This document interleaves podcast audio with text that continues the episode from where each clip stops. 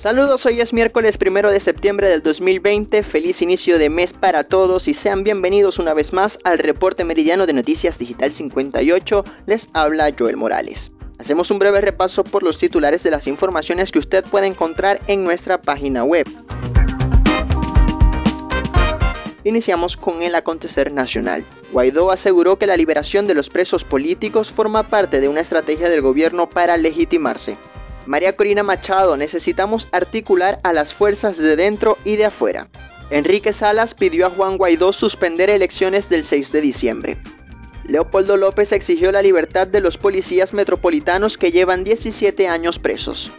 Cardenal Baltasar Porra pidió trabajar por la paz en torno a las excarcelaciones ocurridas durante las últimas horas. Imagen de Nuestra Señora del Socorro recorrió las calles del municipio San Diego en Valencia. Familia es asfixiada en Vargas.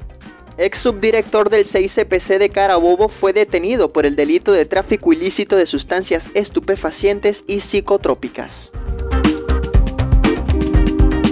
Pasamos al acontecer internacional. Michelle Bachelet aseguró que la decisión de los indultos por parte del gobierno mejorará la situación de los derechos humanos en el país. Elliot Abrams, María Corina es libre de decir lo que quiera. Organización Mundial de la Salud alertó que el uso prematuro de la vacuna contra la COVID-19 podría tener riesgos. Casos del virus en el mundo superan los 25,51 millones y las muertes alcanzan las 849.461. Un terremoto de 7 grados con varias réplicas sacude Chile. Cambiamos al mundo del deporte. 750 millones de euros por 5 años sería el contrato que prepara el Manchester City a Messi. Luis Torrens y José Martínez cambiaron aires en las grandes ligas.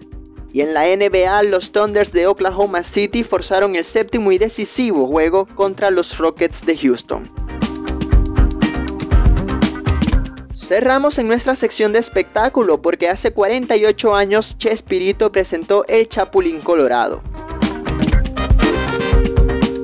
Recuerde que estas y otras informaciones usted puede ampliarlas en nuestra página web digital58.com.be y si desea mantenerse informado síganos en nuestras redes sociales como arroba digital-58 y suscríbase a nuestro canal de Telegram.